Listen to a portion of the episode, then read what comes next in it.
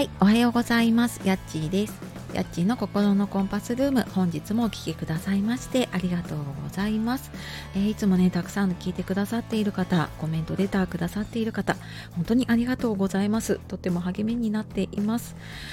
えー、週の終わりになりましたね。金曜日の朝ですが、いかがお過ごしでしょうか。えー、昨日はね、あの3.11でいろんな方の、え、思いを聞いたり、なんかいろんな方のつながりとかねすごい温かさに触れた一日だったなと思っています。はいでえー、今日はですね昨日あのスタンド FM の方で、えー、ちょっと気まぐれですっごい久しぶりにピアノ演奏を配信をしました。ちょっと配信しようか迷ったりちょっと消そうか迷ったりしてるんですが今のところまだ残っております。であのちょっとあまりね音楽の話をライブではしていたんですけれどもあの配信の方でしてなかったなって思ったので今日はちょっと音楽と私っていうことで、まあ、音楽に限らずね多分その私が今音声で配信をしていたりとかいろんな発信をやっていることっていうのも多分つながってくるので、まあ、その発信で伝えたいことっていうこともねちょっと含めて今日はちょっと雑談なので、えー、ゆるりと聞いていただければと思います。はいでライブとかあと、まあ、前にもなんかミスチルの回とかでねちょこっと音楽の話はしたことがあるかと思います。で私のねなんかその音楽の出会いというか、まあ、どんな音楽を自分がねやってきたかっていう話、えー、なんですけれども小さい頃はなんか、ね、ピアノのおもちゃみたいなのに興味を持ってそこから結構早かったかな3歳とかなんか幼稚園ぐらい幼稚園前ぐらいから本当ピアノを習い始めていました。でうーんまああの中学校入ってね部活とかが忙しくなるまでやっていたのでまあそれなりに長く 10, 10年までいかないか。でも結構長くねやっていましたね。でやっぱ小さい頃ねピアノの先生になりたいとかって言ってたぐらいなんかピアノすごい大好きでした。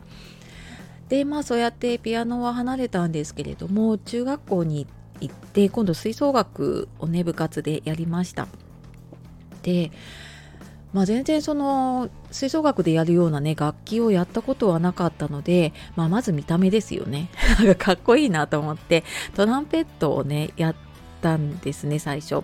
なんだけどなんかねあれ多分えーと、やったことある方わかると思うんですけどね。口の形だったりとかそのマウスピースっていうやつにこう息の入れ方とかがどうも私練習しても練習してもなんかダメででそんな時にあの顧問の先生からねサックスがちょっと足りないからサックスやらないかって言われてでまあこれもちょっとね見た目も 中学校だからいろいろやっぱりんなんかこう見た目悪いやつやりたくないみたいなのがちょっとあってであのサックスならいいやと思ってやったらやっぱサックスの音もすごい好きだしサックスはなんかすごい音が出しやすかったんですね。まあそんなんであの中学吹奏楽をやって過ごしてきました。で高校は特になんかやっていなかったんですけれども大学かなあの入った頃に、まあ、その頃ミスチルがねうんとまあ、私40半ばなのでね、まあ、その頃にミスチルが好きになってでえーと、ギターを自分でねあのやり始めてちょっと知り合いに教えてもらったりとかねしながらやってで、まあ、たまたまねバンドやれるメンバーがいたのでミスチルのコピーバンドをそこからね何年間かやったりしていました。で、まあ、ギターしばらくねあの弾いたりしていたんですけれどもまあ結婚してからやっぱりフルで仕事をしてで休みの日にそんなにギターを弾く時間もなくなったので、えー、結婚してからは本当ね音楽聴くだけで、まあ、ただなんかライブに行ったりとかね夏はいろんなフェスに行ったりとかそんなのを楽しんでいました。でなんかピアノとねまた再開したのは3年ぐらい前かな。ちょっとまああるきっかけで、えー、ピアノを少しだけ習ったりとかしてで、まあ、今はねあの習ってはいないんですけれども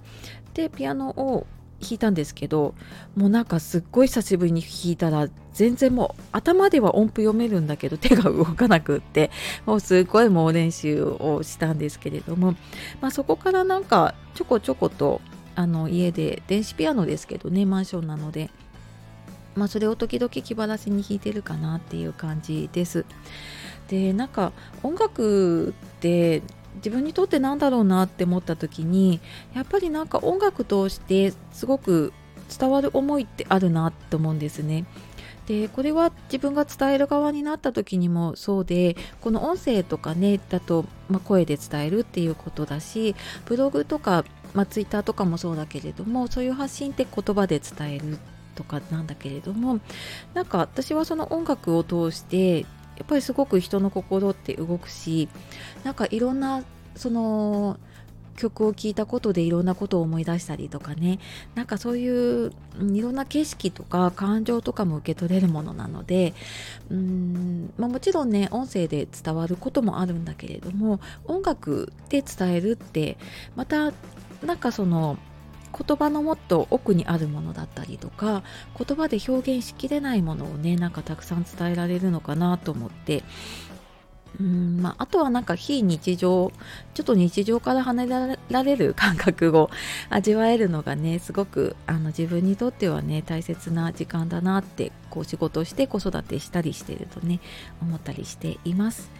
のでまあこれからもね音楽聴いたりとかあとまあ時々ねあの音声配信もやっているので、まあ、音楽を通して何か伝えられるものがあれば伝えていけたらと思っております。はい。なんかこのね音楽とか好きな話になると延々と喋りたくなっちゃうんだけれどもはい。長くなってしまいそうなので、はい、今日はこの辺にしておきます、えー、最後まで聞いてくださいましてありがとうございました。では素敵な一日をお過ごしください。やっちがお届けしました。さよなら。またね